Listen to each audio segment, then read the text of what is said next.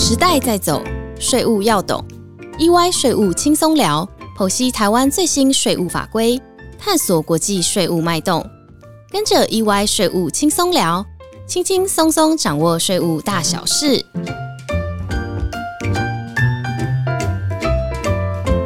嗨，大家好，欢迎来到 EY 税务轻松聊，我是安永元方国际法律事务所资深律师周志杰 Arthur。大家好，我是安永元方国际法律事务所的资深律师陈婉如摄影。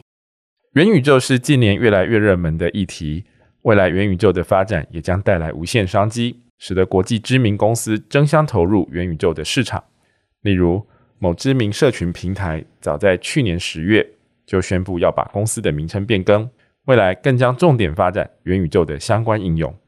另外，像是知名球鞋品牌也已经向美国专利局申请在虚拟商品中的商标，积极投入虚拟球鞋的开发。今年啦，连某个连锁餐厅也申请多项商标，预计未来还会开设虚拟餐厅。既然元宇宙的话题正夯，那今天就和素以一起来跟大家谈谈元宇宙到底是个什么样的概念。元宇宙是一个借由五 G 网络、VR、AR、MR。区块链、人工智慧等技术结合而成的虚拟环境，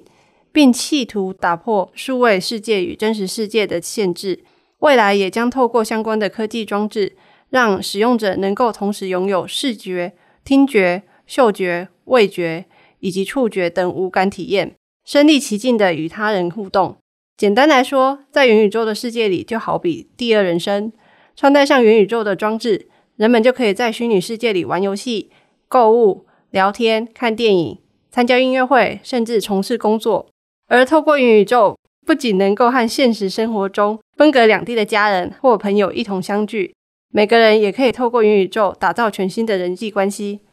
第二人生听起来真是一个不错的概念哦。所以，元宇宙未来显然是重要的社交活动平台，那势必也将延伸许多的商业活动，同时更会发展更多的法律行为。未来在元宇宙的世界里进行交易，可以想见，对于法律层面也是一大挑战。例如，人们在元宇宙中将会透过虚拟分身和他人进行交易，使用者的数位分身要如何与现实身份连结？进入元宇宙之前，要不要有相应的身份验证机制，才能够确认元宇宙当中的交易对象？这将会是首要的问题。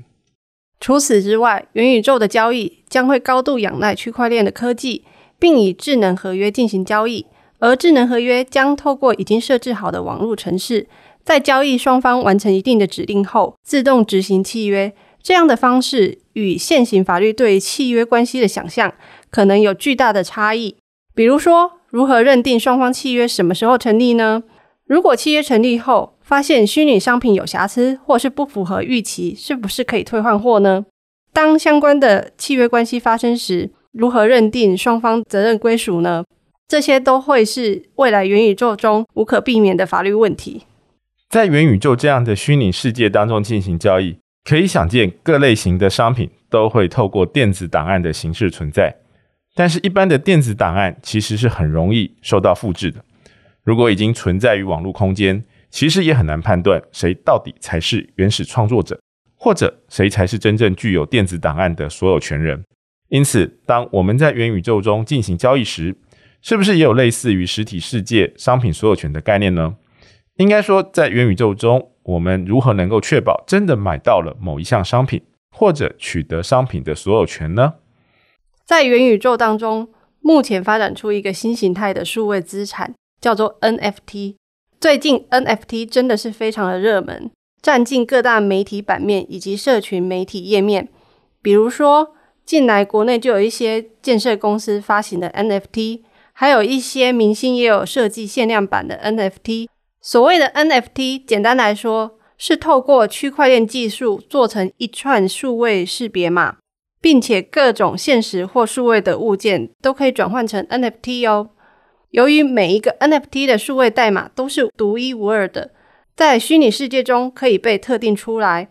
因此拥有 NFT 的人。理论上可以被认为是具有 NFT 所对应到的数位商品的所有权人。举例来说，目前元宇宙中就有专门贩售虚拟土地的平台业者，使用者可以透过购买平台中的虚拟土地，以从事各式各样的活动，并且也吸引到许多公司来购买，以作为元宇宙平台中展售自己的商品的虚拟空间。而这样的虚拟土地就是以 NFT 的方式交易，使用者会购买到相对应虚拟土地的 NFT，而持有 NFT 就能够表示它是属于该虚拟土地的所有权人。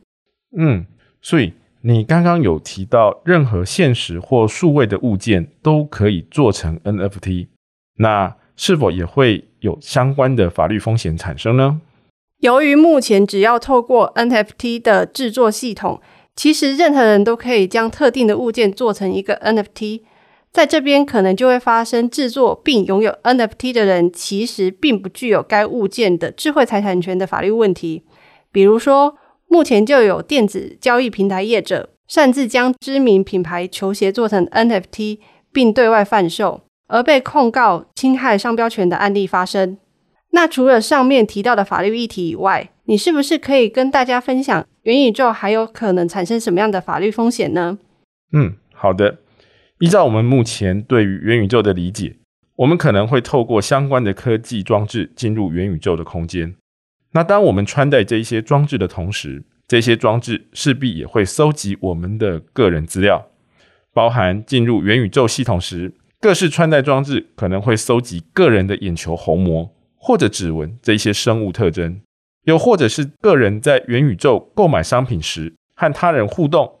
甚至是系统所记录到的个人交易习惯、对话记录等等，都是属于个人隐私权的范围。未来。这些元宇宙的使用者个人资料到底要如何管理？如何要求平台业者避免个人资讯外流，都会是重要的法律议题。嗯，那除了隐私权之外，大家在使用元宇宙时，是否也有可能会有刑事责任的问题发生呢？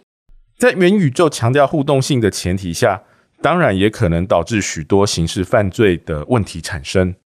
例如偷别人的虚拟通货。在元宇宙从事赌博、诈欺行为，甚至是在元宇宙骂人，会不会有公然侮辱的问题等等，这些都是涉及刑法相关的法律议题。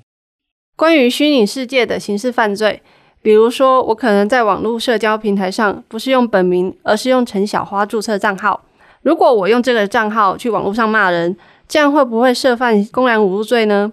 目前我国法院已经有判决指出。在虚拟游戏或网络平台上公然侮辱，必须负担相应的刑事责任。虽然大家在网络世界中是以昵称或化名的方式进行互动，但是由于网络空间可以由多数人共同见闻，而且该网络昵称能够使得经常使用相同网络空间的特定多数人了解到网络昵称所对应到的这个个人的身份。因此，如果虽然只是对于网络昵称的公然侮辱行为，也是具有刑事责任的，这样的见解也可以作为未来元宇宙应用的参考。